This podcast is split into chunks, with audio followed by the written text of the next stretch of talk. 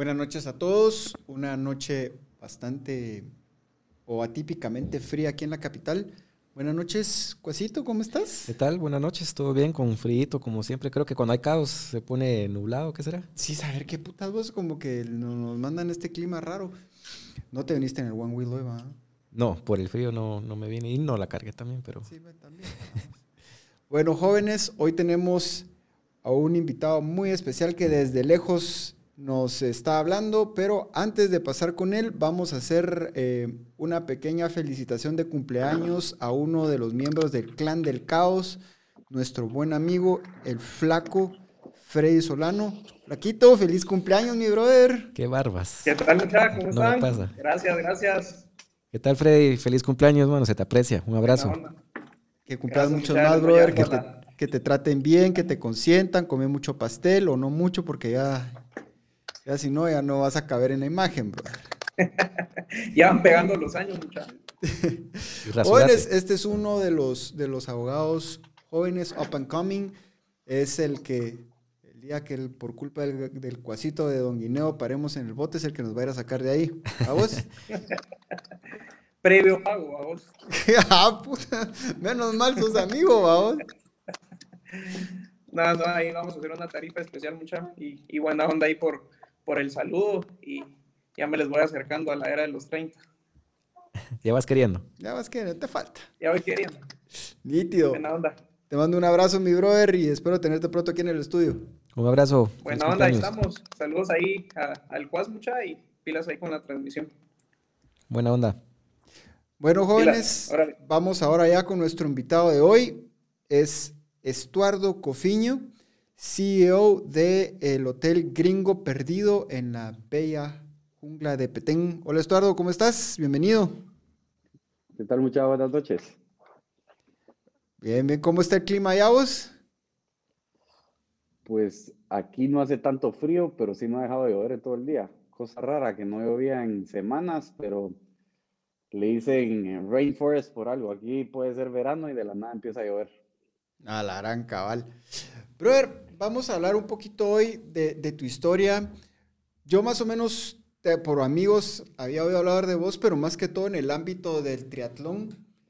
Y de repente que estás ahora, bueno, que, fundaste el Hotel eh, Gringo Perdido, contanos un poco de tu historia antes de meternos a, todo el tema de la empresa como hotelero y todo eso.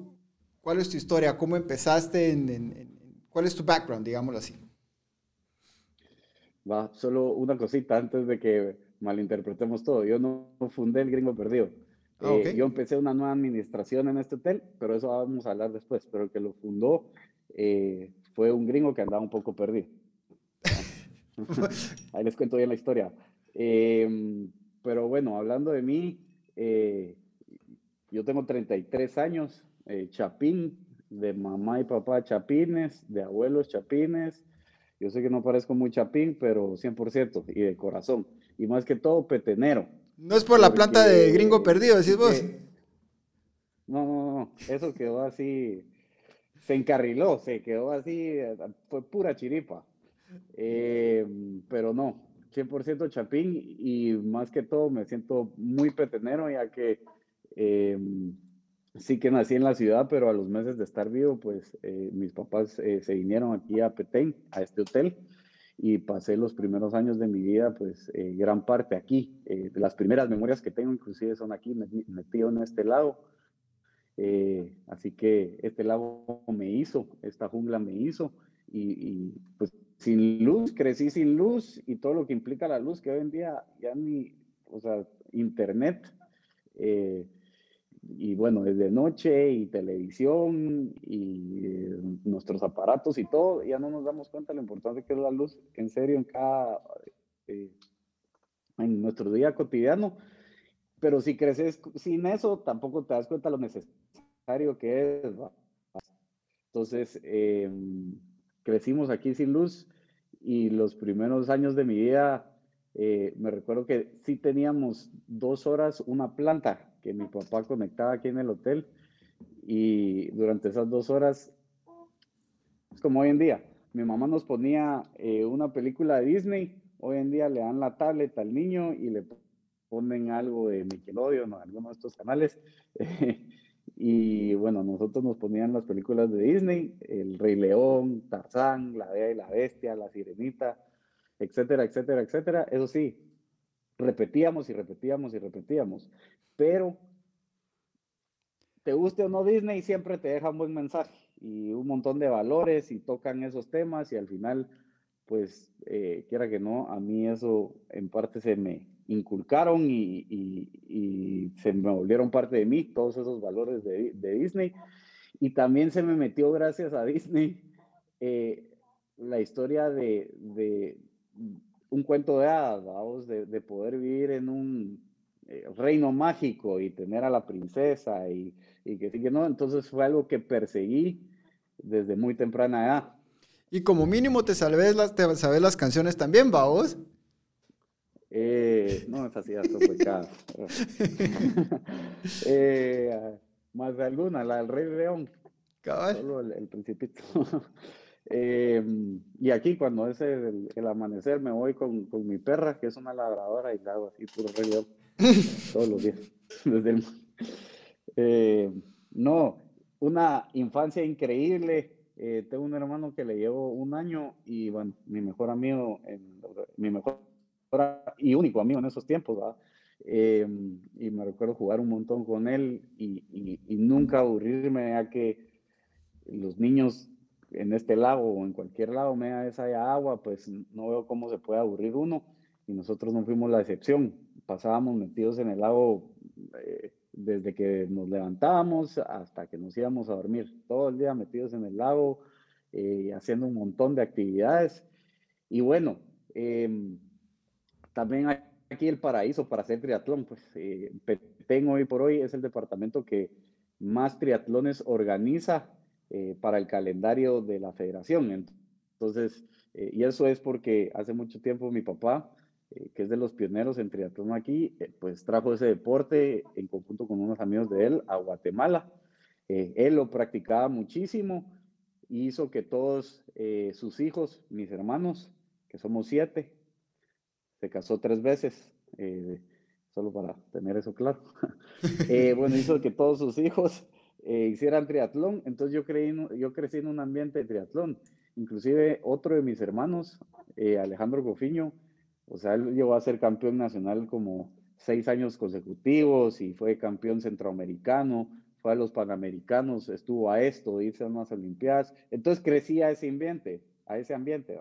todos mis hermanos hacían, mi mamá y mi papá hacían, y encima de todo eran buenos. Entonces, desde pequeño el triatlón, pero eh, sí paré de hacer bastantes años y hace tres años regresé aquí a, a administrar el hotel. Me fui 25 años, digamos, a la ciudad a estudiar colegio, eh, la universidad eh, y bueno, trabajar ahí, trabajé en diferentes lugares eh, y hace tres años regresé a administrar este lugar, que fue lo que siempre quise. Yo aquí estoy viviendo un sueño más que trabajando en este lugar. Ah, qué buenísimo. Sí, son de esas cosas que, digamos, por ejemplo, el, triatlón, vamos, un, un deporte sumamente competitivo y, taxativo, digámoslo así. Bueno, taxing no es, estoy traduciendo taxativo, no es taxing, vamos. que demanda mucho, digamos. Que es muy demandante para el cuerpo. Yo conozco, por ejemplo, al menos aquí en, Guatemala, conozco tal vez dos triatlonistas y el único que yo sé que lo hizo en algún tiempo bastante seguido fue eh, Pocho Morales, el hermano de, de, la Gise, la, que fue la, una de nuestras nadadoras olímpicas. Y sí, muy demandante como deporte y algo que tiene de especial es de que a pesar de que es un deporte que exige tanta dedicación, tanta disciplina, la mayoría de practicantes no es una cuestión que digas, solo eso te, solo eso te puedes dedicar en tu vida, vamos. Puedes hacer muchas otras cosas más y la mayoría incluso de personas que, que, hacen triatlones competitivamente tienen otra vida, vamos, tienen, son empresarios, son estos, son médicos, son lo que sea. Sí, eh, inclusive yo no solo hago triatlón en la parte física, eh, en la, también hago mucho yoga, el lugar se presta, aquí en el Perdido se presta muchísimo para el yoga. Eh, hago un poco de pesas y hago mountain bike también, que también me fascina. Eso del mountain bike tiene su lado increíble porque en ningún otro deporte creo que te puedes sentir tan libre como el mountain bike. El mountain bike agarras la montañesa y te puedes ir a meter en cualquier vereda, en cualquier camino y descubrir. Cuando yo vine aquí, nunca había hecho mountain bike en algún lado, en Petén. Había hecho ruta y eso, pero esas son las carreteras, nada que descubrir. Pero el mountain bike, eh, agarré la bicicleta y este camino donde me lleva y ahí voy y te perdés, pero no pasa nada, pues entonces te da ese sentimiento de, libertad, un contacto con la naturaleza y bueno, y al final estás haciendo deporte, entonces por eso es que me fascina. Creo que podría decir que el mountain bike es de mis favoritos y todos me gustan. Qué buenísimos. Y digamos, Estuardo, ¿de alguna u otra forma sentís que tu pasión y la pasión familiar por el triatlón te influenció de alguna forma a vos en buscar algo que estuviera, en este caso algo que, digámoslo así, es una industria gigantesca de millones de millones de dólares alrededor del mundo, pero tan cercana a la naturaleza? ¿Crees que hubo alguna influencia o, solo fueron casualidades? Que si el triatlón me ayudó a venir aquí al gringo perdido. O digamos que te influenció de que, digamos, si es un hotel ahí en la naturaleza, o sea, así, de plano. Mira, todo ese tiempo que estuve en Guate, siempre deportista, eso sí, desde chiquito y empecé con triatlón y la verdad es que eh, de chiquito pues sí ganaba mis categorías, eh, gané dos años seguidos mi, el, campeonato nacional anual eh, y, bueno, entre yo entrenaba con Gisela también, me recuerdo en Cima América, o sea, estaba ahí metido en un grupito que, que tenían futuro, pero ahí cuando me, me fui a Guate, bueno, seguía un poco entrenando, pero como a los 12 años ya viviendo en Guate, dije, ya no más triatlón, era mucho, porque sí es mucho sacrificio, mucho, tu vida tiene que ser muy, muy ordenada. Y, estas horas son para trabajar, estas horas son para entrenar, estas horas son para dormir, estas horas son para, para, mm, para ver a tu novia, para hablar con tu novia, como que muy ordenado. Y si te pasas en un lado, después se ve reflejado en tu desempeño en el triatlón. Entonces, eh, era como, yo tenía 12 años y sentía un montón de limitaciones gracias a eso y decidí dejar el triatlón, pero empecé con otros deportes. Empecé a jugar un montón de fútbol. Mi hermano, al que le llevo un año, eh, nació con un gran talento, inclusive él estuvo jugando en Uruguay. Eh, y bueno, yo me le traté de pegar eh, no tenía ese talento, pero sí la parte atlética, entonces eh, por eso ahí más o menos eh, no era malo, no era un crack, ni mucho menos, pero no era malo. Por lo menos podías correr sin cansarte atrás de la bola, ¿sí? Era el típico defensa alto que corre un montón y que ahí es alto y tiene cuerpo y entonces es, un, es molesto para los delanteros. Pero fíjate vos, pero hablando un cachito de, de fútbol y corregime, Cuasito, pero era de lo que hablaban muchas veces al principio de, cuando los Estados Unidos vuelve a los mundiales en el tiempo de Tony Meola y todo eso, que los brothers estos decían no tienen nada de habilidad futbolística, pero corren como caballos, no se cansan y ya solo con eso ya hacen por lo menos un, hacen un gran show deportivo, vamos. Me gusta que, me preguntes a mí y que me tengas como referencia eh, de, fútbol. Vos solo sabes de los rojos, pero por lo menos sabes un poquito de fútbol. Yo no soy mucho fan, vos. Y, está ese respeto por la autoridad aquí de conocimientos en, ese deporte tan lindo, sí. Pero sí, tenés razón, esos tiempos de Tony Meola de, del Mundial del 94, ¿verdad? Que, eh, como decís, eh, la condición física es siempre se ha caracterizado Estados Unidos y es por, porque desde chiquitos, ¿verdad? Desde el high school, desde las famosas becas a las universidades, son aquella motivación de, tener una educación de alto nivel por méritos en el, en el deporte y, y, en el fútbol no se les daba, digamos, en los 70s y en los 80s y principios de los 90s, pero ahora ahí están. Ahí sí que ahora pues México, Estados Unidos se pelean el, eh, digamos, el liderazgo en, en, nuestra región. Y... y... sin ir tan lejos, lo que hablábamos la vez pasada, todos, Estuardo, nosotros, tengo un amigo, este es hijo de unos amigos aquí, eh, se llama eh, Estefano Fayase Pellecer, y el Patojo se acaba de ganar una, una beca para jugar, creo que en SMU, en, en, Texas o algo así, fíjate vos, pero porque es un crack para jugar foot y es así flaco, alto. Y en algún momento logró meterse a un scouting y una universidad en los Estados literalmente se graduó de, no, sé qué colegio fue que estaba aquel, pero se graduó en diciembre y ahorita ya en enero ya andaba, ya, ya tenía que ir a empezar eh, prácticas, vamos. Sí, existen varias academias ahí en Guate, pero hubo una que empezó y cuando empezó, empezó a traer un montón de scouts y varios amigos míos se ganaron un montón de becas para ir a estudiar a, a los estados. Y, y, la verdad es que, cada así como decía nuestro compañero ahí, Estados Unidos y México, el nivel que tienen aquí en CONCACAF, pues sí es superior al del resto. Y se ve ahora, tienen hasta jugadores en los mejores equipos de Europa, pues. Entonces, solo ahí se dice todo. No, cabal, totalmente. Es, tal vez una de esas cuestiones pendientes que tenemos en Guatemala, hacer no, un pero, poquito más de, inversión en los deportistas. Claro, y, y, Panamá era otro país que, que, estaba incluso de repente más atrás que Estados Unidos y en una cuestión de 15 años tal vez, ahora pelea con Costa Rica, eh, digamos, el liderazgo en Centroamérica. Entonces, ¿qué está pasando acá? ¿Qué está pasando en El Salvador también? ¿Será que es una cuestión física? ¿Será que, que, que, ahí es donde está esa, esa brecha entre, entre nosotros. que nos han vuelto país de víctimas. Y último dato, nada más eh, eh, curioso, por decirlo así, Guatemala es el país de Centroamérica e incluso de muchos países de Sudamérica donde más pagan a los futbolistas. O sea, no puedes decir que Guatemala no apoya o no hay... Eh, todos los ticos, todos se quieren venir aquí a jugar porque aquí... Pero es que vos lo que acabas de decir es el tema, ¿va? vos que les, les, les invierten a los jugadores, pero no son los guatemaltecos no les invierten a tampoco entrenar buen talento chapín. Pero antes de que empeces a hablar de los rojos, mejor regresemos a Estuardo. Estuardo, mira, entonces, ¿y en qué momento? hablando de fútbol también, muchachos, no se preocupen. ¿En qué momento de tu vida vos decidís, bueno, ya, esto es lo que quiero, quiero ser, meterme al rollo de los hoteles?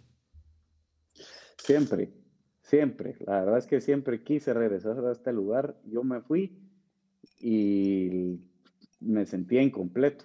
No me sentía infeliz porque en ningún momento, en general, me la he pasado muy bien, pero cada vez que vivía, venía a, a, Petén, al hotel, em, que era aquí donde en serio decía, puta, aquí cualquier problema que tengo no se siente, entonces aquí sí me sentía muy completo.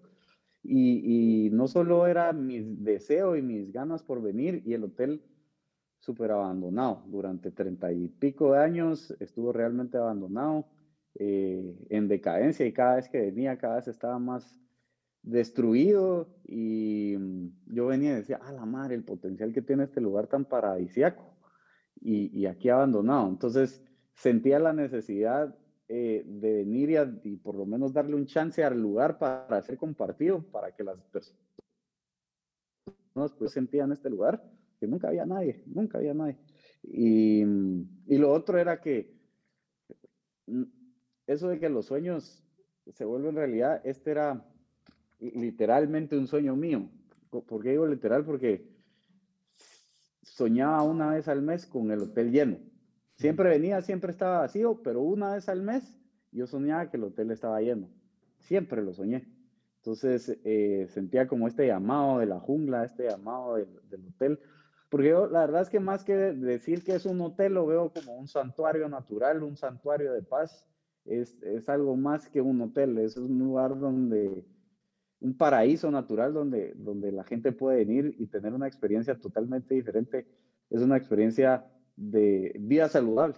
Muy resumidamente es vida saludable y todo lo que implica, comer bien, dormirse temprano, estar en un contacto constante con la naturaleza, eh, ver los pequeños milagros que día a día, que día, a día la, la naturaleza nos ofrece. Como eh, hoy que me levanté, salí aquí al, al, al, balcón de mi cuarto y llegaron unos loros, y que nada, er loros en, en, su hábitat natural. Y, y todos los días hay algo de la naturaleza que es increíble. Entonces, yo sentía ese, ese llamado del subconsciente o, Dios o el universo, como lo quieran ver, y aparte mis propias ganas de, de, poder compartir este lugar eh, con todo el mundo, pues, porque, como les digo, se lo merecía. Entonces sí fue algo así como que era mi destino. Pues qué bonita historia. Y digamos, nos contabas de que el hotel lo fundó un gringo, literalmente, que se perdió. Contanos ese rollo. A ver, les voy a contar rapidísimo. Eh, sí, fue un gringo que vino hace 45 años eh, el gringo de nombre David eh, venía, él tenía un zoológico en Florida. Entonces vino a estas áreas buscando animales y cuando llegó aquí a la aldea más cercana, que es la del remate, le dijeron, mire, en aquella montaña, en aquel cerro, a tres kilómetros del remate, que es el Cerro Cahuí, eh, que hoy por hoy es un biotopo, una reserva natural. Eh, bueno, le dijeron en aquel cerro hay un montón de animales y se vino en lancha, no existía ni siquiera una calle para poder entrar, eh, existían veredas, pero bueno, eso era mejor se vino en lancha. Y cuando encontró estas playas aquí a la orilla del cerro, se enamoró totalmente y compró un pedazo de lo que hoy es el gringo perdido. Durante 10 años lo administró, pero esto fue, como te digo, hace 45 años, sin luz, sin internet. Esto era, hoy hay acceso, como te digo, esto era estar metido eh, en el culo del mundo. Entonces, em, lo administró 10 años y a los 10 años, pues mi papá se volvió uno de sus clientes. Él venía, mi papá, porque tenía una carpintería y venía a comprar maderas preciosas. Y en una de esas entró y el gringo lo estaba cerrando. Y le dijo, ¿qué? ¿Qué está pasando? ¿Por qué lo vas a cerrar? Ah, entonces le dijo, ya no puedo más, me quiero regresar a Florida. Y mi papá lo compró, esto fue hace 35 años. El gringo se fue, estuvo un par de años en Florida y se dio cuenta que había dejado su corazón acá. Entonces regresó, se lo trató de comprar a mi papá y mi papá ya le ha dicho, mira, eh, esto no lo vuelvo a soltar, ¿va? esto se queda aquí y se queda para siempre. Y durante los primeros años, pues como te digo, vivíamos acá, mi papá lo administraba, eh, mi mamá lo ayudaba un montón, eh, pero igual sin luz y sin internet. Y, menciono mucho el internet porque eh, ha sido una herramienta bastante, ha sido casi que mi machete para dar a conocer este lugar, porque antes de eso era casi imposible, pues boca en boca, pero lo que se tardaba era muchísimo. Entonces a mi papá le costó muchísimo, digamos, sus problemas es no tenemos hielo. Él tenía que ir y comprar una caja de hielo que era una roa gigante y eso tenerlo para la semana, tenerlo metido en un congelador y ahí yendo sacando poco a poco el hielo. Entonces, hoy hasta tenemos un ice maker, ¿verdad? Entonces, esos eran los problemas que, los que tenía que lidiar mi papá y se fue cansando porque obviamente el lugar, pues, no, no se veían bien los números y la verdad es que eh, cada vez lo fue abandonando más, lo fue abandonando más al punto de que, de que ya solo venía una vez al mes, un par de días, y bueno, le daba órdenes al staff. Eh, teníamos grupos que, que de voluntarios que, que, venían de vez en cuando, entonces les, más o menos les decía, van a venir estos grupos, ahí los atienden, porfa, con mucho respeto, y se iba y se quedaba aquí el staff, pero sin un capitán, ¿verdad? Entonces, desde que yo vine ha habido un, un, dicho que me han dicho todo el mundo, al ojo del, del amo engorda el ganado. Entonces, eh, me, le, yo estudié mercadotecnia pensando que algún día tenía que venir y, y, y mercadear este lugar y administrarlo. Entonces, durante años se lo estuve pidiendo. Cuando me gradué de la universidad a los 24 años, me dijo que no, que no estaba preparado y que me hacían muchas cosas falta, eh, me hacían cosas eh, por vivir todavía, ¿verdad? Y, y, ahí se lo volví a pedir a los 27, me volvió a decir que no, a los, 24 ya me había dicho que no, y a los 30 eh, nos sentó y nos dijo a todos sus hijos, miren mucha, lo, o lo puedo vender o, o, se los doy a ustedes la administración y, y tratan de hacer algo por el hotel y si no, pues igual lo vendemos y, y ahí que quede, ¿va? Entonces yo salté y les dije, bueno, denme mi chance, siempre la he pedido y me vine en diciembre de 2017 y bueno, este, obviamente yo le hice un proyecto a mi papá donde yo le decía, mira, este hotel nunca ha sido rentable, eh, dame los tres primeros años con una ayudita y a partir del, ya del cuarto año el hotel, el barco se va a empezar a ir solo. Pero mm, para mi sorpresa y para la de todo el mundo, eh, desde el primer año empezó a ser rentable y no ha parado, a excepción del año pasado. Esos dos primeros años fueron, fue rentable el hotel y el año pasado, pues, la pandemia. Pero, eh, gracias a Dios, afrontamos una pandemia con, con una buena administración y con un colchón económico que ya se había hecho en esos dos años anteriores. Ahorramos mucho y, y, y, pues se alineó todo, porque si no hubiera empezado esta administración probablemente se hubiera cerrado el hotel en la pandemia y, pues ahorita ya no existiría o, estaría en venta y en manos de alguien más. Eh, y se afrontó la pandemia e inclusive le hicimos unas grandes eh, aprovechando que no había nadie y demolimos toda el área central que don David, el primer gringo perdido, había hecho hace 45 años y que ahí seguían. Se le habían hecho, se le habían arreglado y, y adherido un par de áreas más, pero seguía esa área central y ahorita se demolió totalmente y se creó un área central que realmente ya le da un, un plus enorme al hotel, ¿verdad? Entonces, Qué buenísimo. aquí estamos hoy por hoy bien parados. Bueno, pues felicitaciones por eso vos. Y mira, danos una descripción así, como dicen, el, el, el, speech de elevador para que nos vamos a quedar al hotel y para los que nos oyen. ¿Cuántos cuartos tiene? ¿Cuáles son los, más allá de lo que ya nos dijiste, la cercanía del hotel a la, a, la, a la, naturaleza, cuáles son los verdaderos, digamos, los encantos y los verdaderos, digamos, las verdaderas estrellas del hotel? Eh, Mira, su, para empezar, como te digo, metidos adentro de una reserva natural, eh, que es el biotopo Cerro Cahuí, y enfrente del lago. Entonces, y somos el hotel con más lago de todo Petén, casi 750 metros de lago, de lo cual solo está construido el, el 33%, es decir, todavía mucha de la propiedad es jungla eh, y así la queremos dejar para que siempre haya las salas de la propiedad sean siempre jungla y en medio pues quede el hotel. Entonces se siente que está súper metido en la jungla. Entonces, eh, pura jungla enfrente del lago. Segundo, estamos a 30 minutos de Tikal. Estamos a una hora de Axá y 30 minutos de, de, Flores. Entonces, perdón, ajá, 30 minutos de Flores. Entonces estamos súper céntricos. La ubicación es excelente. Eh, y de ahí... Em, tenemos, las puertas están abiertas, es más, ni siquiera hay puertas, pues nosotros lo que queremos es que todo el mundo pueda disfrutar de este lugar, entonces ofrecemos un montón de servicios en, hospedaje. Ofrecemos camping, ofrecemos eh, un como glamping ¿no? que tenemos, ofrecemos cuartos hostal, que son habitaciones compartidas, ofrecemos eh, cuartos privados simples, cuartos privados simples con aire acondicionado y suites de lujo. Entonces, al final hay de todo para todos. Aquí eh, no le estamos apuntando a un nicho de mercado en específico, eh, sino que eh, lo que hicimos fue buscar agentes que tengan los mismos valores. No importa tu clase social, que detesto eso de las clases sociales, no importa a qué estrato perteneces o a, qué otro. Gringo perdido tiene una opción. Es que Ajá, Gringo Perdido tiene una opción para vos y lo que querrás aquí lo vas a encontrar. Entonces al final el que entra se enamora del lugar que es un paraíso y siempre dice, bueno, me puedo quedar acá o me puedo quedar acá. Y ahí ya cada quien elige, pero que te puedes quedar acá, cualquiera puede. Hoy estamos viendo, el, el Cuas nos está poniendo algunas fotos del, hotel ahí, si nos puedes ir describiendo más o menos lo que estamos viendo. Este es el muelle eh, del restaurante.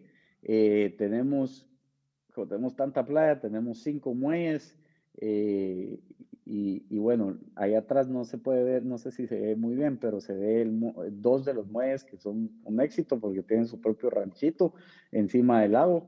Eh, y bueno, tenemos un montón de, lo que hemos tratado es de volver el, hotel instagramiable. Eh, quiere decir que toda la mano venga, se tomen la foto porque quieren y lo suban a sus redes sociales. Casi que hasta ya dibujaste en el piso dónde está el mejor spot para tomarse el selfie, ¿sí?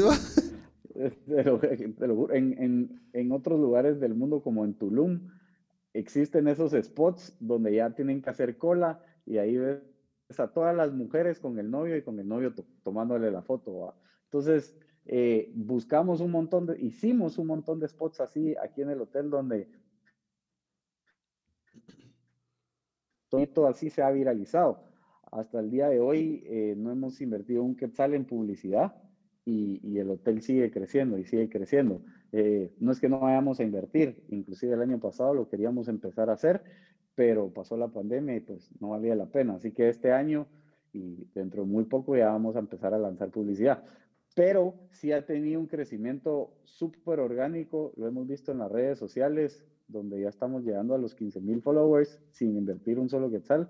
Eh, y las ventas, pues, posterior a la, anterior a la pandemia, eh, seguían creciendo y pues ahorita ya eh, también en la industria empezamos a ver que empieza a regresar el turismo. Obviamente, el turismo chapín ha crecido un montón y el extranjero ha bajado muchísimo, pero poco a poco se empieza a ver más y más.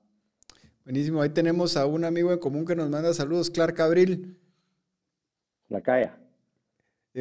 Clark, Clark es mi primo, fíjate vos. Ah, no, Clark es el, hermano grande de la Calla. Simón, la Calla es, es, Alejandro. Es Alex, ajá. Simón, yo son mis primos son gente estupenda. Los dos, como me los he gozado a lo largo de mi vida. Yo primero me hice amigo de, de la calle y después de Clark. Eh, me lo encontraba, la verdad es que en todos los afters y cómo nos gozábamos esas platicadas. ¿En dónde? ¿En, los qué? En, en el cine. No, no, si ya sabemos, hay pulito, pulito, ya sabemos. Bueno, miramos, qué buenísimo. Y mira, digamos, mencionaste también en algún momento el yoga. Ustedes también tienen, digamos, en el hotel cosas de, digamos, aparte de clases de yoga o spa o algún rollo así.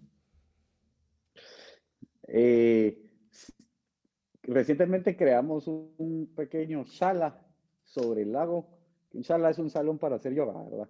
Eh, y recientemente lo creamos y, em, bueno, mi novia es eh, una gran instructora de, yoga y, cuando ella está aquí, que últimamente ha pasado bastante tiempo aquí, pues ella le imparte clases a, los, a los, huéspedes. Eh, este año también vamos a empezar, así como ahora vamos a hacer campamentos de triatlón, eh, aparte de las triatlones que organizamos, también estamos empezando a organizar retiros de yoga o teacher trainings de yoga eh, porque va mucho con el mood del hotel. Eh, en la noche solo se, se, oyen los grillos, se ven los sapos, en el día se ven los pájaros, casi que no se oye, eh, no hay contaminación auditiva, casi no hay lanchas, no se oyen carros pasar, entonces siempre hay como esta paz y lo que se oye es la naturaleza, ¿verdad? Lo que sí se oye un montón son los monos aviadores y eso sí son esporádicamente, dicen ahorita es cuando marcar territorio y esos monitos que es de este tamaño hacen un estruendo. Inclusive a uno de esos monitos, a esos monitos eh, los usaron el sonido que hacen para hacer el sonido del T-Rex en Jurassic Park. Juntaron eh, a tres animales y el mono aviador es uno de ellos. Entonces ya te imaginarás, ya se imaginarán cómo es el estruendo que hace. Pero el lugar súper se presta para, para, hacer yoga y para hacer retiros y para hacer meditaciones, así como también se presta para el triatlón. Entonces son dos cosas que, han sido gran parte de mi vida y que ahora también se pueden compartir en este lugar. Eso sí fue pura casualidad, porque no fue que la haya pensado, sí, voy a hacer yoga porque voy a vivir en el gringo perdido, o voy a hacer triatlón porque voy a hacer el gringo perdido. Fue que eh, uno crecí con el triatlón y otro en determinado momento de mi vida, el yoga, no vida, pero sí me corrigió el camino. El yoga es algo que se lo recomiendo a cualquiera y es más, eh, debería haber una ley universal donde todo el mundo tenga que hacer yoga por lo menos una vez a la semana, este mundo sería un lugar mejor. Qué buenísimo. Vos, y esas son las cosas, vamos, porque digamos, por ejemplo, yo de, de, desde el punto de vista de conocimiento, el yoga es muy poco, vamos, más, más, más que todo en algunas posiciones que te enseñan en algunas cuestiones de, estiramiento en artes marciales y que no sé qué. ¿Vos has hecho yoga? En algún momento sí, vamos, que hubo un tiempo que, que, en Schumann sí estaban haciendo yoga, pero no yoga como clase entera, sino que incorporaron movimientos de yoga al principio en el calentamiento e incluso para, para ganar flexibilidad. Pero no, jamás he hecho una clase de yoga en mi vida. Eh, cuates míos que le hicieron, que te puedo decir, digamos, incluso cuates del, del ejército allá, que se las que eran, incluso uno era triatlonista, pero no, aguantaba, no aguantaron las primeras tres clases, ¿va? O sea a, los 15 minutos, doblados y tirados, porque no, no aguantaban con la tensión muscular que se necesitaba para sostenerse. Sí, y, yo me metí un montón al yoga por la flexibilidad, porque la verdad es que después de hacer tanto tiempo pesas y fútbol y, nunca estiraba, entonces llegó un momento que me di cuenta que no me podía tocar los pies. Eh, me dio un poco de, me daba pena conmigo mismo decir, ¿cómo va a ser que no te puedes tocar los pies?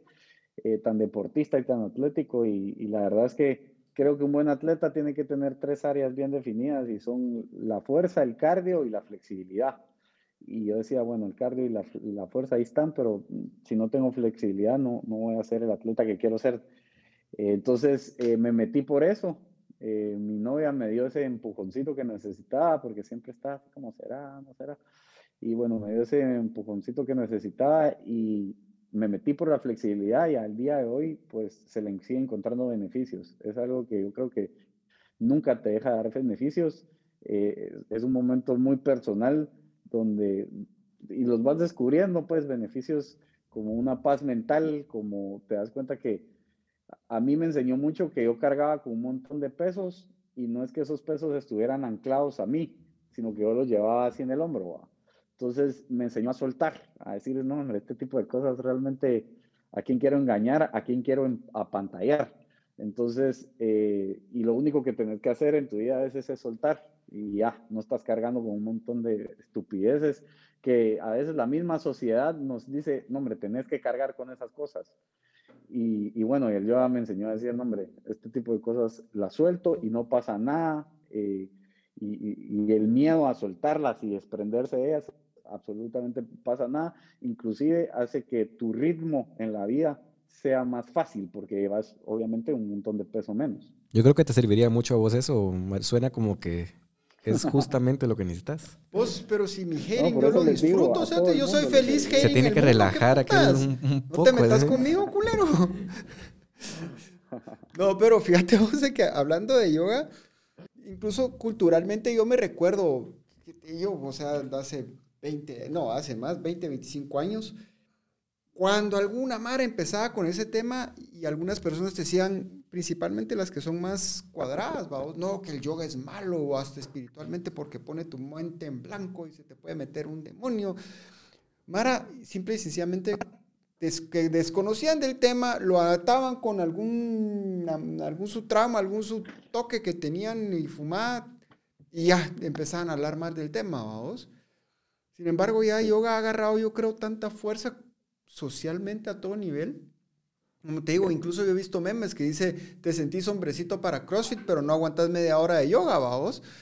Y, yo, por, lo menos, como te digo, nunca he hecho una clase de yoga. Te, prometo que cuando vaya el gringo perdió, voy a tomar la clase de yoga y la voy a terminar así, me esté muriendo, pero solo porque este culero, el cual estaba de joderme. Porfa, ahí, ahí tomas una foto de cuando estás haciendo el, Vos te vas a ir conmigo. Vos te vas a ir conmigo. Vos te vas a ir conmigo, ¿qué crees? Pues fíjate vos, entonces te decía, el tema ha ido agarrando, pero no solo por el tema físico. Incluso yo estaba leyendo un poco también de que hay posiciones incluso en las que, digamos, podés hasta tocar no sé cuál es la, palabra correcta, chakras o puntos de energía en tu estómago, en tu pecho, en tus brazos, que hace lo mismo, es que te libera energía interna y todo ese rollo que la gente no entiende. Obviamente estamos hablando de, de un, no sé si se le puede decir deporte, disciplina o cómo, pero practicada ya por probablemente miles de años, principalmente por los hindúes y todo ese rollo pero ahora también porque verdaderamente, ¿cómo es que le están diciendo ese término ahora vos de, de, de, de mindfulness? De poder verdaderamente estar pleno mentalmente, tal vez. O sea, plenitud mental, vos que no solo tengas vos tus pensamientos, pero que puedas seguir absorbiendo el mundo a tu alrededor y que no te encasilles por lo mismo que ha causado también hasta la tecnología en el mundo, vamos. Y cabal, y yo soy prueba de eso, mucha. Yo, yo era de los que decía esas huecas. o, un poco hasta machista y decía, no, hombre, eso es de mujeres. Y la verdad es que eh, sí me metí, sí existen diferentes tipos de yoga y el yoga que yo hago es, sí es un poco más intenso eh, que es Ashtanga, pero... Elaborar en eso, por favor, ¿qué significa? Nosotros no sabemos de esto, vamos, entonces ¿Cómo si más Ya te vas a ir a hablar pajas con él por algo que quieres saber de yoga, fíjate. Ya te vi. He, practicado diferentes tipos. Astanga lleva un ritmo sumamente rápido y usas muchísimo el core. Inclusive sí quedas con, como que si hubieras hecho eh, una sesión de abdominales. Pero existen otros yogas eh, como el hatha. Eh, em, a mí me gusta, hay uno que te deja cinco minutos en una pose y las tiras y la respiras. De ahí te deja cinco minutos en otra. Entonces se llama Yin Yoga y, ese sí es como más cuando el cuerpo está demolido. Em, es una hora y cada cinco minutos cambias de pose. Entonces sí es así como más estiramiento. Em, pero bueno, hablando del que hago yo, sí son un montón de poses, un montón de chaturangas, que los chaturangas son esas es como salutaciones al sol, perro viendo abajo, perro viendo arriba. Eh, las clásicas poses que se ven en las películas y en todos lados. Entonces, y es un ritmo bastante rápido. Entonces, al final, em, sí, sí para haciendo hasta como un deporte, ¿verdad? Pero eh, sí te, también es como muy mental porque son tantas poses y yo que lo practico solo, que sí me tuve que aprender toda la, toda la rutina, digamos, toda la sesión. Entonces es un montón de concentración también. Y un ratito que te desconcentres y solo en dónde iba y a dónde voy. Y yo creo que también son lecciones para la vida al final. Eso mismo, si te desconcentras un rato en la vida, de la nada estás varado y no sabes ni para dónde. Entonces, solo es de hacer como las comparaciones. Y la, digamos las rutinas de yoga que en este caso del que vos haces, ¿siempre es una rutina específica? ¿Un ejercicio tiene que ir después de otro? ¿O son los que te vas acordando, digámoslo así, los puedes hacer todos en cualquier orden? Mira, al final cada quien se pone, dependiendo de lo que estés buscando, puedes modificar, modificar cualquier, eh, eh, eh, cualquier yoga, ¿verdad? Eh, yo a Stanga le quité un par de poses que decía, realmente no tengo la elasticidad para hacerlo, estoy muy lejos de hacerla, mejor le voy a meter otras que, que, sé que las puedo hacer y que sé que todavía las puedo mejorar y que eventualmente me van a ayudar a hacer esa otra pose. Entonces, sí al final lo que importa es que es un momento con vos mismo, es un momento de relajación, es un momento de estiramiento, es un momento de equilibrio en tu vida, es un tipo de meditación y al final cada quien lo practica de la forma que quiere. Si vieran a mi papá hacer yoga, a, veces me, me llama por FaceTime y me dice estoy haciendo yoga y me tenés que ver porque mira lo que aprendí. Y hacen una de sus poses que tampoco se vale, no, no, no vale la pena reírse ni ni nada, pero, pero hace el yoga y lo hace todos los días y él me dice cómo me ayuda esto a mí. A mí, me, a mí sí me llama la atención, yo siento, siempre he pensado que necesito más flexibilidad. No, a mí sí me llama la atención, pero fíjate que yo prefiero, y no es chiste, pero es, mira pues, yo honestamente, si, si voy a practicar yoga de aquel yoga, yoga, yoga, va, yoga, de aquel, de aquel yoga que Mejor que me deje dormidito, vamos, así como que... Ah, no, también, que a mí me llama toda esa parte de la meditación y, y, y, de repente yo he escuchado cosas, vos, nos no, dirás... vos lo que necesitas es dejar de estar viendo el celular y estar también. jugando Fortnite y esas babosas. Pero, pero no, que, que hay otras dimensiones y que a través de la meditación y, puedes abrir portales y... ¿Y vos qué crees que vas a encontrar Pokémones ahí haciendo yoga? No. Pues... Oh universos paralelos. Es que aquel, o sea, aquel, es, aquel es uno de los, de los mejores cazadores de Pokémon en la capital, aunque no lo creas vos. En Centroamérica, segundo lugar, subcampeón regional. En Pokémon Go. Sí, Pokémon Go. Ah, esta, esta información no pues sé si, si, me, si me va a ayudar o me va a perjudicar, pero bueno. Ya lo sacó Mario ahí, ya se vengó de... de... Yo, yo, también he jugado mucho Pokémon en mi vida y la verdad es que a mí nada de lo que hago me da pena mucha. Yo tengo mi lado geek y mi lado futbolero, donde soy amante del Barça. Ahora ya no tanto, porque gracias al yoga me desprendí un poco del fanatismo del Barça, pero, pero sí fui muy fanático del Barça a un punto que era un poco enfermizo. Eh, y también te doy en mi lado geek, donde juego un montón de Pokémon. Sin ofenderte a vos, yo te No, te voy a agregar y, podemos hacer unos cambios. Tenés que irte al gringo perdido a ver si aparecen ahí. No, no aparecen. Yo dejé de ah. jugar Pokémon Go porque aquí no hay nada. No hay nada. Te jodiste. Pero sí me he comprado eh, eh, juegos así de Nintendo, de Pokémon todavía. Pues hasta el año pasado en la pandemia todavía estaba jugando alguno de Igual, igual. Qué buenísimo. No, yo ahorita lo que empecé a jugar, de hecho, porque mi hijo, saber qué vio en, mi hijo tiene 10 años, vamos, y no sé qué se puso a ver en, la, en, la, en, YouTube y todo eso, o, TikTok, o saber dónde lo vio, y empezó a, jugar eh, Street Fighter. Y papa, papa, papa, Street Fighter, Street Fighter. Y yo, puta, del que yo jugué hace veintipico de años. Mano, le pude ganar cinco partidas el primer día. Después al final, la, número 6, 7, 8 ya me empezó a pijear y al día siguiente ya, mira, no pasaba, pero ni los primeros 30 segundos ya me tenía revolcado al cabrón personaje, vamos. Pero de esas cuestiones que uno dice, qué memoria, vamos, porque me empecé a recordar de, de, de cuando jugábamos Street Fighter con mi hermano, otros juegos, suponete hasta Ninja Gaiden, vamos, que en algún momento eh, lo jugué y, y como, si no estoy mal, Ninja Gaiden también sirvió de inspiración incluso para todos esos juegos cabrones de Super Ninja y todas esas cuestiones que hacen, babos. Algo positivo que sale en los juegos, ¿verdad? Ah, muchas pero cosas. Mira, pero... mira, pues a mí sí me llama la atención no solo el yoga, pero incluso la experiencia en tu hotel, babos, porque de verdad a veces uno necesita lograr no necesariamente desconectarse de, de, de, de la vida real, babos, pero solo encontrar otro plano en la vida real que te pueda ayudar a balancearte, vamos. Y qué mejor si estás rodeado de naturaleza, con gente que entiende qué es lo que es estar en ese ambiente y gente que te puede guiar y orientar, vamos. Y obviamente dándote un lugar hermoso. Pues aquí es increíble cuando decís la vida real, yo creo que realmente esta es la vida real y lo que se vive en las ciudades ya no es lo real, digamos. Eh, y, y, no creas que yo tengo algo en contra de la ciudad. Inclusive yo cuando voy a Guate me la gozo muchísimo y, siempre que viví en la ciudad me la gocé. Pero sí que a pesar de que me gustaba mucho la vida en la ciudad, aquí sí es todavía un, un plus, es otro nivel más arriba.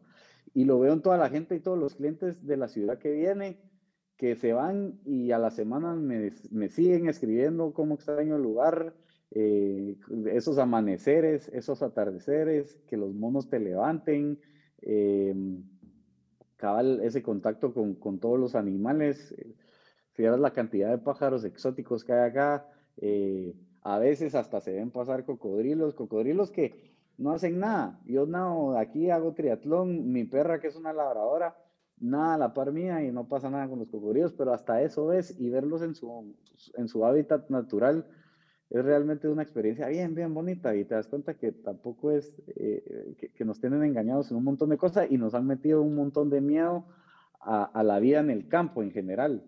Y es mucho más relajada, pues obviamente, y eh, a veces eh, viene toda la mara con una prisa y todo es así, prisa y prisa y prisa, prisa. Yo les digo, no, muchachos, relájense.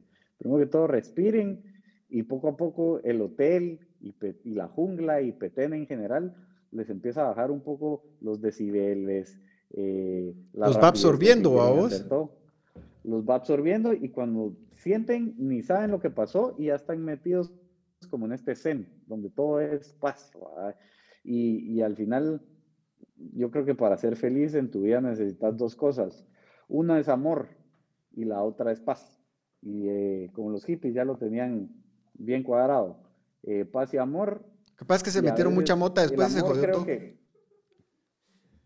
mota y una cantidad de estupefacientes, que ese es otro tema. Pero eh, aquí el estupefaciente es, es la naturaleza y es el, e, este pedazo de naturaleza donde está ubicado el lugar que tiene su ambiente súper especial, súper regenerativo. Eh, y, y, como te digo, te va metiendo en este zen y aparte la experiencia que damos como hotel, que, que sí tenemos la infraestructura que se mezcla con la naturaleza, no que se destaca dentro de la naturaleza, sino que queda que la naturaleza sea lo, primordial, primordial y de ahí la infraestructura del hotel, eh, para que se pueda tener esa conexión con, con la naturaleza. Y, y, lo otro que, que, nos gusta un montón y que al medio lo había mencionado es nuestro arte culinario, que es comida. Aquí en todos nuestros cuartos ya te incluimos cena y desayuno.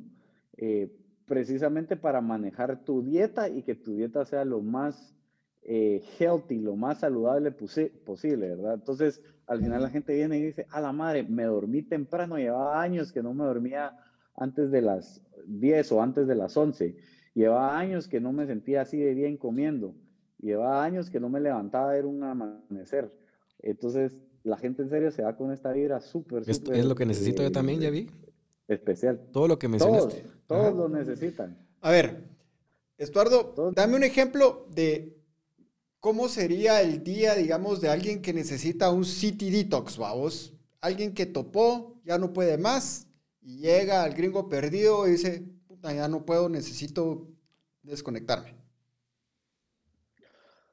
Pues, em, digamos que entren al desayuno y, se nutran con un delicioso desayuno donde eh, más que cereales, ese tipo de cosas, damos un montón de fruta, eh, obviamente los huevos, el desayuno típico chapín no puede faltar, huevos, frijoles, plátanos, eh, pero ya lo tenés todo incluido. Entonces, de primero te pasamos tus, tu, em, tu bowl de frutas, por lo general, a veces lo variamos, puede ser avena o otra cosita, pero por lo general es bol de frutas eh, recién cortadas y, y, aquí los productos son más granjeros que, que, traídos o exportados, entonces tienen menos preservantes, entonces son más eh, healthy y al final más saludable.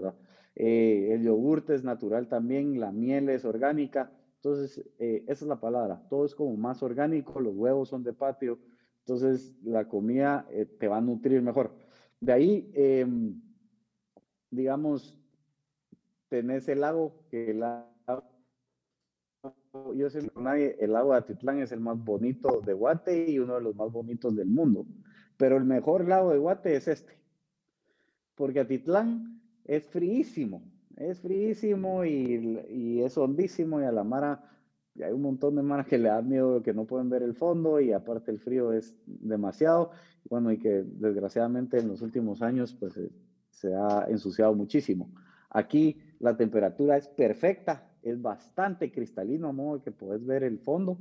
Eh, y todo el año se mantiene así, inclusive en los días fríos, aquí en Petén, que igual que en Guate son en, noviembre, diciembre y enero, eh, en la mañana el lago amanece y está sacando un vapor, porque el lago está más caliente que, la temperatura ambiente afuera. Entonces, el lago es, yo al mundo le digo, miren muchachos, aquí esta es la fuente de la juventud. Y todos se ríen y cuando se van a meter y salen me dicen, vos tenías razón, esta es la fuente de la juventud. Eh, entonces, te metes, tenemos actividades, incluido en el precio también tenemos kayaks, tenemos paddleboards, tenemos tubos inflables, tenemos pataletas, tenemos caretas, tenemos snorkel. Lo que queremos es que esas em, experiencias que, tuvimos nosotros, eh, mi familia, eh, de pequeños o creciendo, la gente las pueda tener. Entonces, no queremos cobrar más por este tipo de servicios, sino miren, ya tienen incluido todo esto, vayan, gócense el lago, gócense, lo vayan a remar.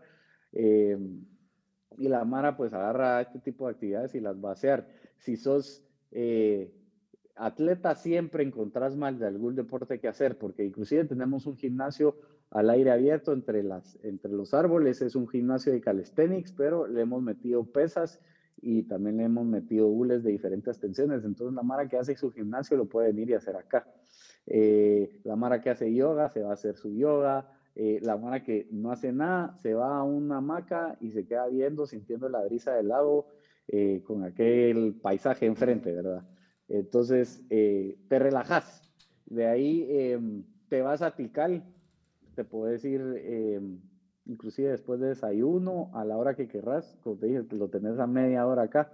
Y Tikal que, puta, no quiero ni pensar, si Tikal fuera de los, de los mexicanos, lo, lo que sería a nivel turismo para, para México. Eh, Tikal es la ciudad más grande de la civilización maya y la tenemos aquí en Petén. Ese debería ser. Y olvidaba, nuestro Y un, mira, la verdad es que no está mal administrada, eh, pero como en todos lados, eh, al final, ¿qué pasa con los fondos de TICAL? Que no los usa la administración de aquí, sino que se van al gobierno. Eso ya es otro rollo, ¿va? Pero eh, si los fondos de Tical se quedaran aquí en esta administración que lo están haciendo bien, Tical estaría mucho mejor, que no está mal, pero estaría mucho mejor, porque sí que genera un vergazo de entrada. Y de ahí, o sea, y Tikal lo que es, mira lo que es Machu Picchu para, para Bolivia o lo que es las pirámides de Giza para Egipto. Y nosotros tenemos a Tikal. Y aparte de Tikal, tenemos eh, la ciudad del Mirador, que tiene el templo más grande en masa a nivel mundial. No el más alto, el más grande en masa, que es más grande que las pirámides de Giza. Pues entonces, imagínate si eso estuviera en otro país, lo, lo, lo que lo estuvieran eh, promoviendo. Comercializando también, vamos. comercializando y, y, sería un machete que solo Tikal generaría el turismo, haría que el turismo en Guatemala fuera una de las principales herramientas para la economía. Ah. Así como lo hace Costa Rica. Imagínate, si Tikal estuviera en Costa Rica, con lo que bien que ellos manejan el turismo, si Tikal estuviera en Costa Rica, no quiero ni pensar, serían de los tres países más visitados del mundo. Pues, eh, fíjate que Guatemala. Todo es ecoturismo, que es la tendencia. Cabal. Y me iba a perder un ratito en lo del turismo, pero solo suponete lo que vos decías con el tema del turismo, vamos. Que de hecho mi esposa ha tratado de meterle a ese tema y de, y de mejorar la imagen de país. Solo con Ticala, Titlán y Antigua, lo que podríamos hacer como país y si tuviéramos la visión de suponete cómo se comercializa, vos, de que en cualquier lugar, vas al cañón del Colorado en los Estados Unidos, puta, la tiendita, el shop, que no sé qué, que la foto, que el, pedacito de piedra, que el pendiente, que hasta se, se, inventan una historia espiritual sobre el rollo que hay ahí. Y llega la Mara y está tan embelesado por lo que vieron en la naturaleza y lo lindo del lugar que se compran cualquier cosa. Y eso solo es una, una cosa chiquita con lo que se puede comercializar, vamos, más allá de atraer a la gente y hacerlo verdaderamente un lugar que sea accesible y, que dé verdaderamente una bienvenida, que la gente no sienta que es algo que todavía siente la gente, creo yo, mucha gente en la capital es, que puta ir a Tikal es, un, gran viaje y qué hueva y, y ahí no qué feo, ¿me entendés? como que hace falta eso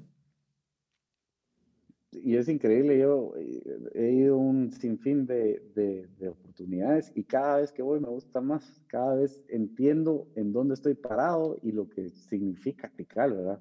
Eh, y no solo Tikal, sino que al final, en general, todo Petén, porque también hay Yaxá, es precioso, Yaxá tiene uno de los mejores atardeceres del país.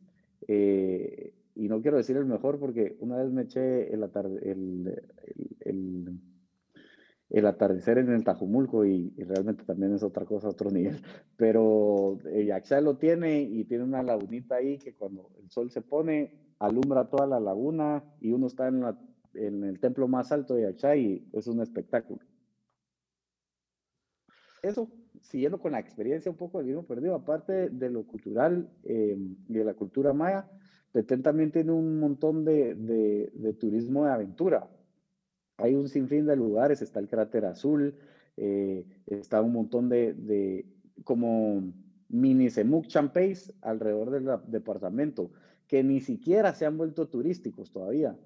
Eh, entonces hay un montón y un sinfín de actividades que realmente si, si se vienen aquí 20 días, se les consigue los 20 días una actividad diferente que puedan hacer. Eh, y, y, lo que es Flores también, porque Flores es algo lindísimo que es una isla en medio de un lago que es un pueblo, toda la isla. Es divino y que cada vez está más linda la isla, ¿verdad? Entonces, es como que si hubieran sacado un pedacito de la antigua y lo vuelvan vuelto una isla y lo pusieran en un lago. Qué buenísimo. esa mierda es divina, pues. Eh, y que cada vez tiene más shows. Los, los mismos hoteleros y, o turoperadores o, o la misma industria del turismo ha vuelto que a, Flores como más, eh, como tiene estos shows culturales donde eh, se informa también al, al, turista de la cultura y de la sociedad guatemalteca y de la historia guatemalteca. Hay un show increíble em, que te sacan en un catamarán alrededor de la isla, montan estos diferentes escenarios. Es como teatro, pero los escenarios están alrededor de la isla y eh, donde están los espectadores es, este catamarán eh, donde le caben como 35 personas. Qué buenísimo. Y vos vas en el catamarán y los catamaranes llevan las luces eh, del show, o sea, la llevan ya instalada, los reflectores y los diferentes colores, y no llega y se pone enfrente del escenario, sino que interactúa con el escenario, le da vuelta, se le acerca, y en, los escenarios, digamos, En el primero llegas y hay un maya, y el traje es perfecto. Las personas que lo hicieron, que son peteneros, no escatimaron en gastos y la primera vez que yo lo fui salí, salís llorando, porque también al final le pega un poco a lo patriota, te sacan, vas de regreso a la isla y te sacan de la nada, prenden un reflector del catamarán y al lado va un, otra lancha con la bandera de Guate y sueltan la canción de Ricardo Arjona, la de mi país, más que mi patria.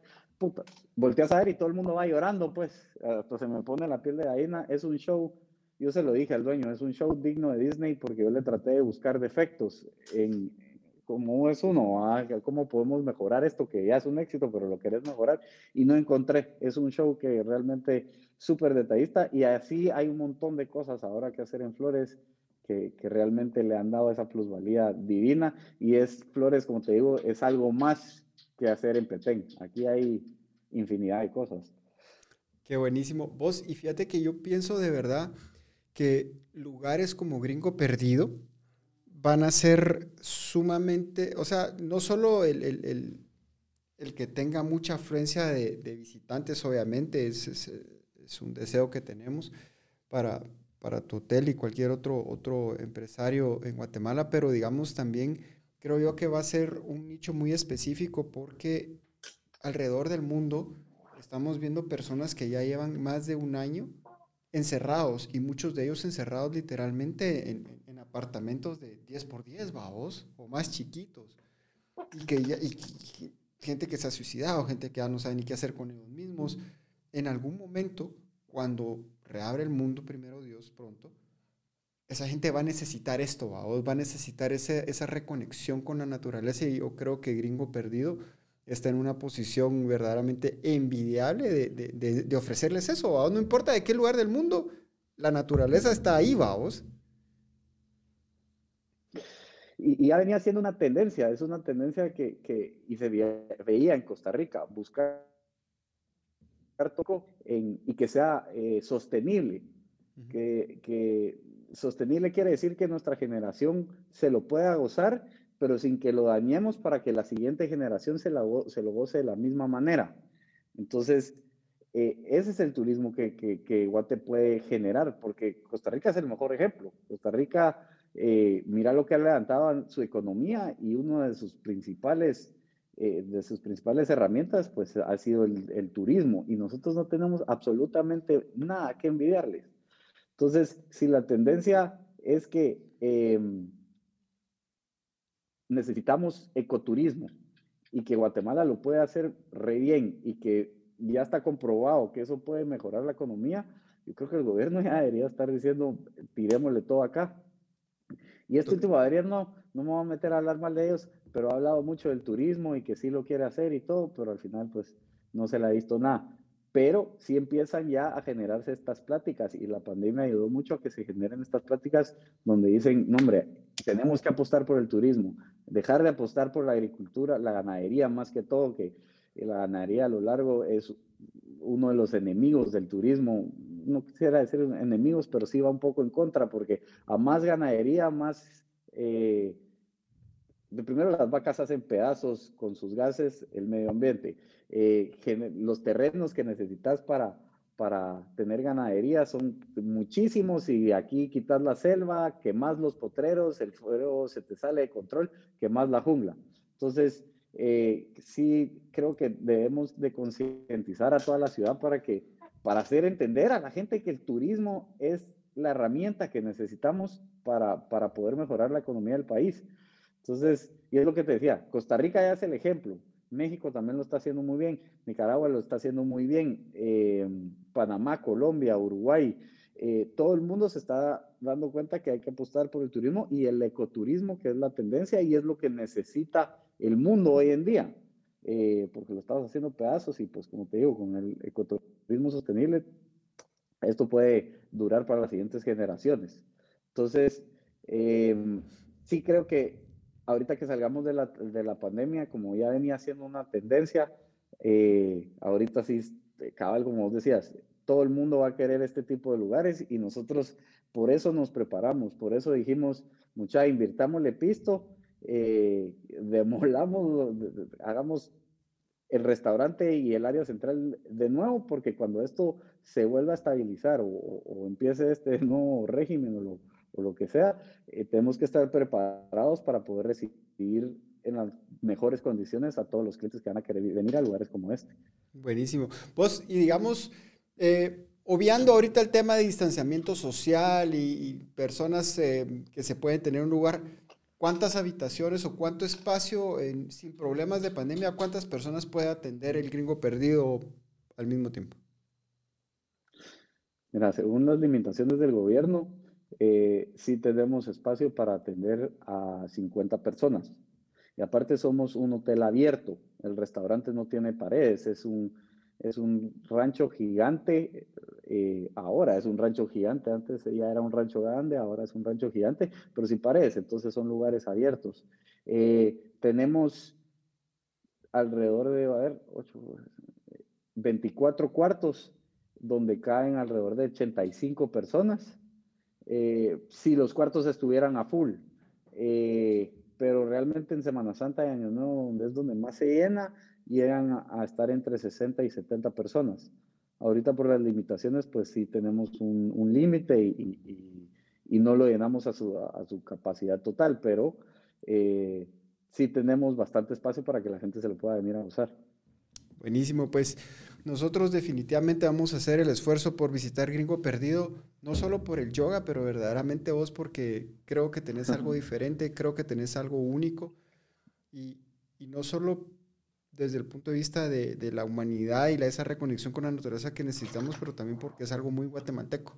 De verdad, Estuardo, te felicitamos por lo que has logrado y te deseamos lo mejor.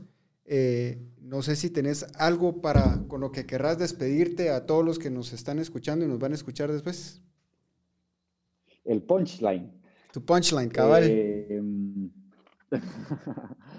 sí, la verdad quiero, eh, como les dije, quisiera decir que la puerta está abierta, pero es que ni siquiera hay puerta, mucha. Aquí todos son bienvenidos y nosotros para nosotros, y hablo no solo mi familia, sino todo el staff y todos los involucrados con este hotel, y yo en lo personal, no hay nada más gratificante que ver a la gente feliz en este lugar y, realmente todo el mundo que viene se la pasa bien. Así que la puerta, como les digo, no existe. Vengan, pasen adelante, ser ese lugar y nosotros nos vamos a encargar de que sus problemas ya no existen. Así que están aquí súper bienvenidos, muchachos. Buenísimo. Estuardo, de verdad, gracias por tu tiempo. Eh, esperamos verte muy pronto en Petén y si no, la próxima vez que estés en Guatemala, déjanos saber y te venís al estudio y nos echamos otro programita aquí. Ahí la dinámica es un poquito diferente. Aquí el cuas se encarga de contaminar el cuerpo uno con esto. Pero... Si salen los traguitos. Cabal. Cuasito. Eh, para mí fue muy especial el programa porque Petén significa bastante para, para mi familia. Mi papá estuvo ahí o vivió, digamos, de alguna forma casi ocho años, diez años ahí en los noventas y, y pues tengo muchos recuerdos ahí gratos de, de, tantos lugares, del petencito, del tobogán ese de, de cemento que yo no sé cómo, cómo funciona. Es un tobogán de cemento que desafía las leyes de la física, o sea, no sé cómo no te raspas todas las, todas las nalgas ahí. Eh, pero significa mucho para mí y hoy creo que regresé a esas épocas y a esos momentos, entonces eh, la verdad que eh, muchas gracias por, por, acompañarnos hoy y por un, programa tan, tan ameno, ¿verdad? Nítido. Gracias jóvenes, Estuaro, gracias por tu tiempo. Jóvenes, a todos. Gracias a ustedes mucho. Gracias, gracias. Jóvenes, gracias por habernos acompañado. Pasen buena noche y nos vemos en unos días con nuestro próximo episodio.